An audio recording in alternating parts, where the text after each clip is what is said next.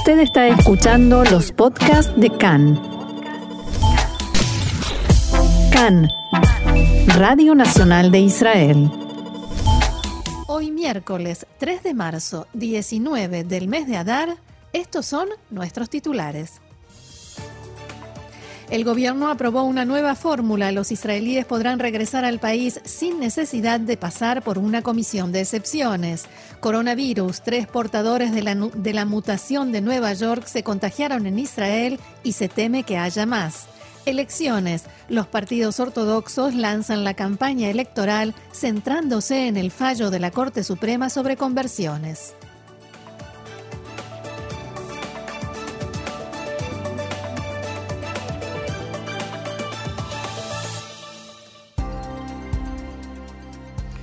Comenzamos entonces con la información, ¿te parece Roxana? Me parece perfecto. Vamos, como siempre, con los datos del coronavirus. El Ministerio de Salud informa en su sitio oficial de Internet que hasta su última actualización, ayer se registró un total de 4.265 nuevos casos de infectados con coronavirus. Según los datos proporcionados, sobre las pruebas realizadas, un 4,8% arrojaron resultados positivos. Actualmente, Israel tiene más de 42.000 pacientes con el virus activo, de los cuales 717 se encuentran en estado grave y 224 requieren la asistencia de un respirador. Desde el inicio de la pandemia, más de 787.000 personas contrajeron coronavirus, de las cuales 5.797 fallecieron a causa de la enfermedad. Respecto de la campaña de vacunación, ayer la cifra de vacunados con la primera dosis superó las 4.800.000 personas, mientras que más de 3 millones y medio de ellas ya tienen su proceso de vacunación completo con la segunda dosis aplicada.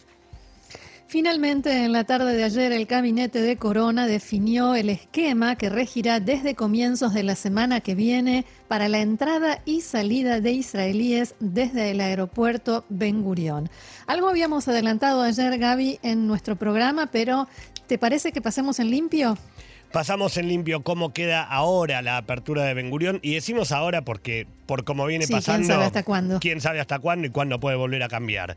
A partir del domingo vuelve a abrirse el aeropuerto y del domingo al martes de la semana que viene, Ben Gurión va a aceptar la entrada, el ingreso de mil pasajeros por día. Esto es por una prueba que quiere hacer el Ministerio de Salud respecto de la cantidad y de poder ir aumentando paulatinamente la cantidad de mm. personas que pueden ingresar. Entonces, del domingo al martes solamente ingresan mil personas por día que ya estaría elevándose el número que hoy es de 200. A partir del el miércoles de la semana que viene, según las evaluaciones que haga el Ministerio de Salud, la cantidad de ingresos por día podría elevarse a 3.000 personas y desde el 14 de marzo podría rondar entre 4.000 y 5.000 eh, pasajeros por día.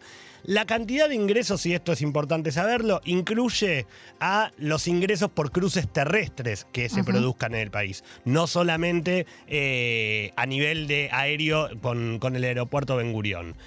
Por otro lado, para salir del país no existe más el comité de excepciones a partir del domingo que viene, salvo para aquellas personas que no están vacunadas todavía o que están recuperados. O familias con niños pequeños que deberán someterse no solamente al pedido del comité de excepciones, sino también a pruebas de coronavirus que den negativos. Y claro, esto es, no se los puede vacunar. Exactamente. Y esto es mm. un dato como interesante. Ayer había surgido también el caso de una familia israelí que está en Ucrania y que había solicitado el permiso al comité de excepciones un matrimonio con dos hijos y que le dieron el permiso al matrimonio, al niño de tres años, más no al niño de seis. O sea, la familia podía volver incompleta y dejar al nene solo en Ucrania. Allá en Ucrania, bien. Eh, ok, entonces trataremos de que no pase. Eh, seguimos. Para ingresar al país, tampoco va a hacer falta el comité de excepciones y solo podrán eh, entrar con pruebas de corona negativa de 72 horas antes eh, y otra prueba que se deberán hacer en el aeropuerto Ben Gurión. Y por otro lado, se agregan 10 destinos a los dos que hoy específicamente existen para poder volar hacia Israel. se va a ampliar a 10 destinos.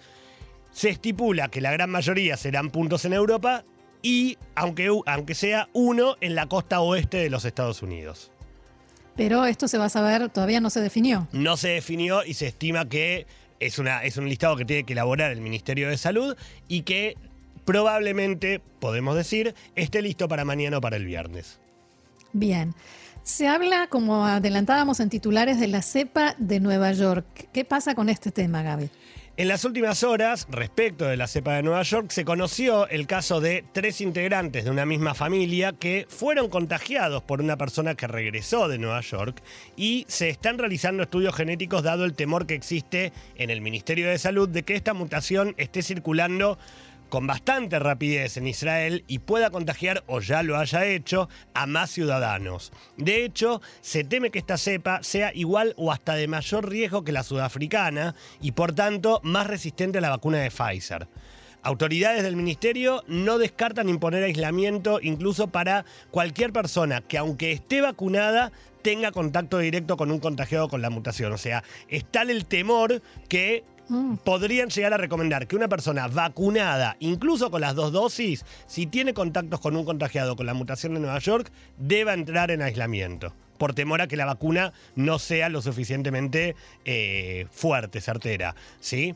Incluso con la aprobación de las medidas de apertura del aeropuerto que acabamos de, de mencionar, se están tomando recaudos extras respecto, por ejemplo, de aquellos israelíes que tengan que volar o desde Nueva York, en caso de que eh, la ciudad de Nueva York siga siendo uno de los destinos para poder venir a Israel o de cualquier otro punto de Estados Unidos en caso de con que conexión. con conexión en caso de que Nueva York no sea un vuelo directo.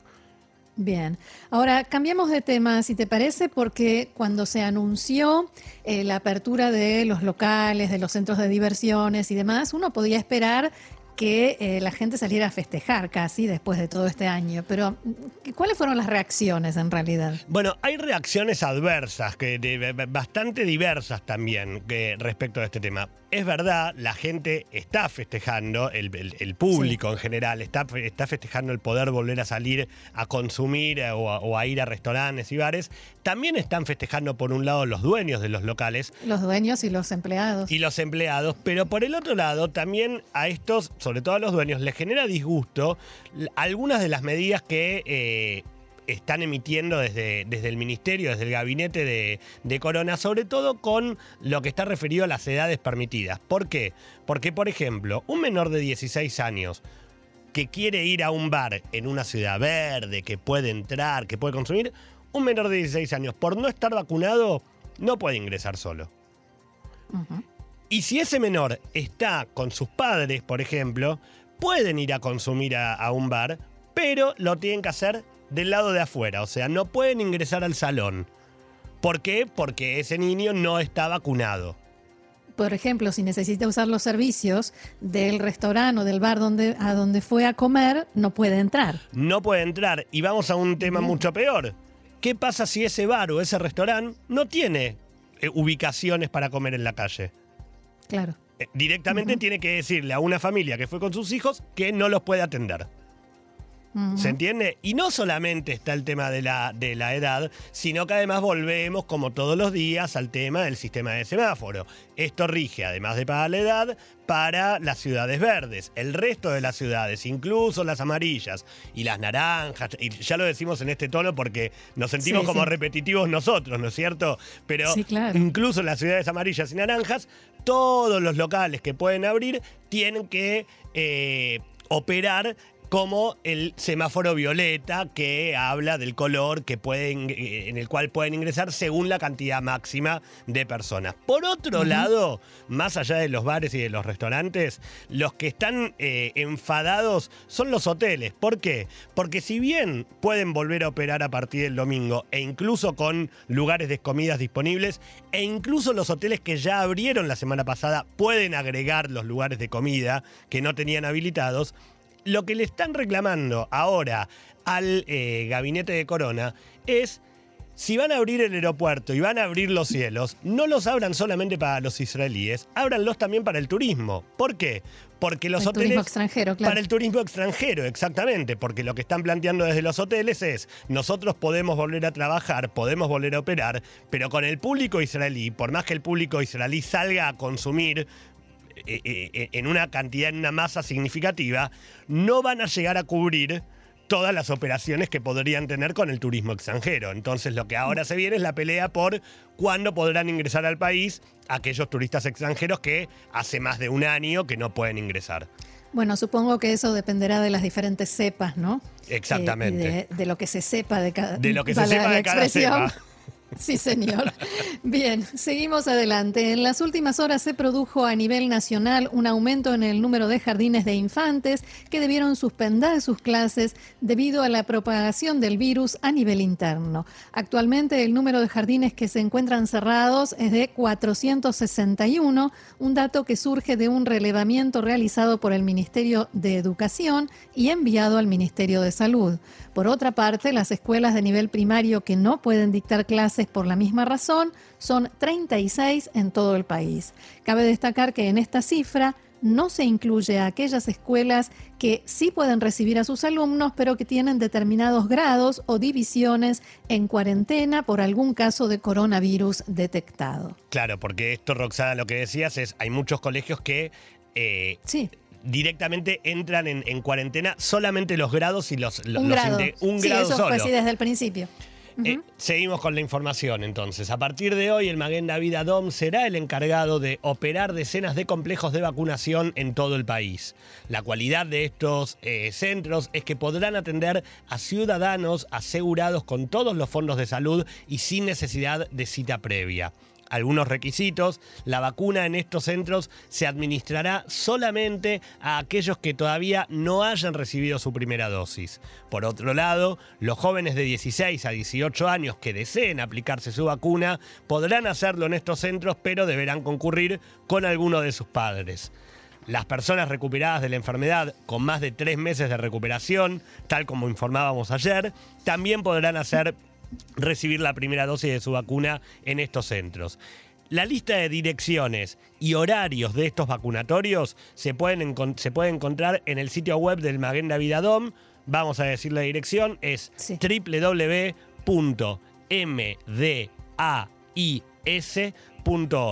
MDAIS que significa Maguen David in Israel, según la leyenda en inglés, .org.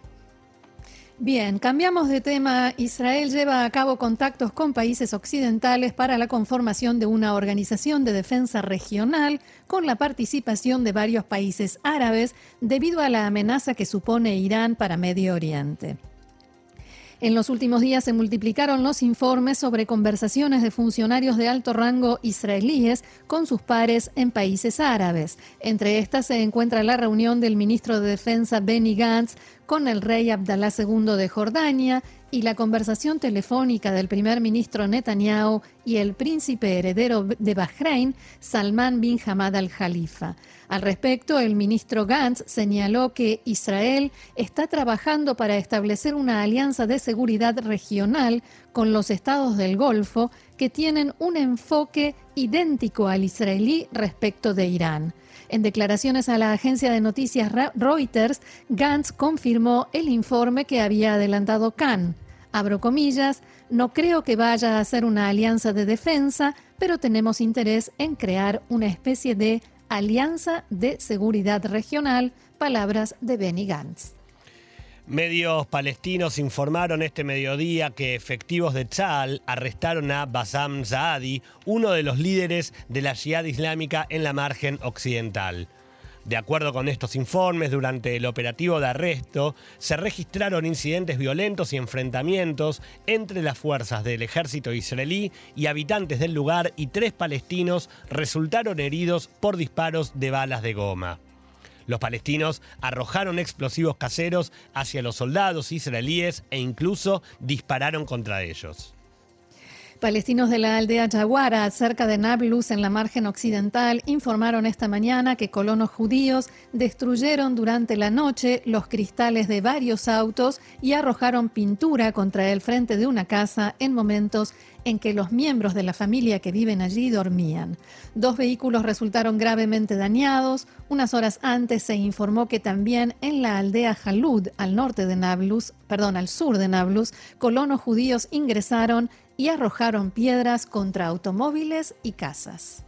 La embarcación Helios Rey, perteneciente al empresario israelí Rami Unger y que sufrió el, siniestro en el Golfo de Omán, dejó el puerto de Dubái.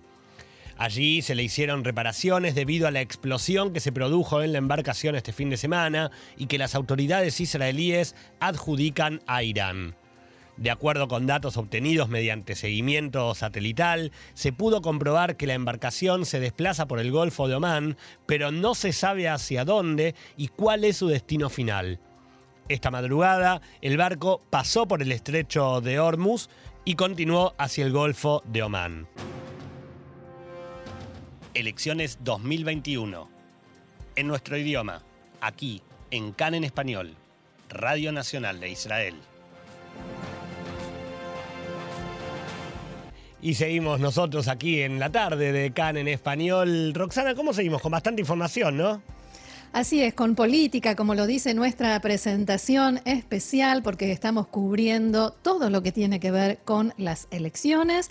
El partido ultraortodoxo Yaduta Torah difundió un video en el que se ven perros vestidos con talit y kipá y se escucha a un locutor que dice, para la Corte Suprema de Justicia eso es judío. Y hacen referencia, lo digo entre comillas esto, a los perros reformistas.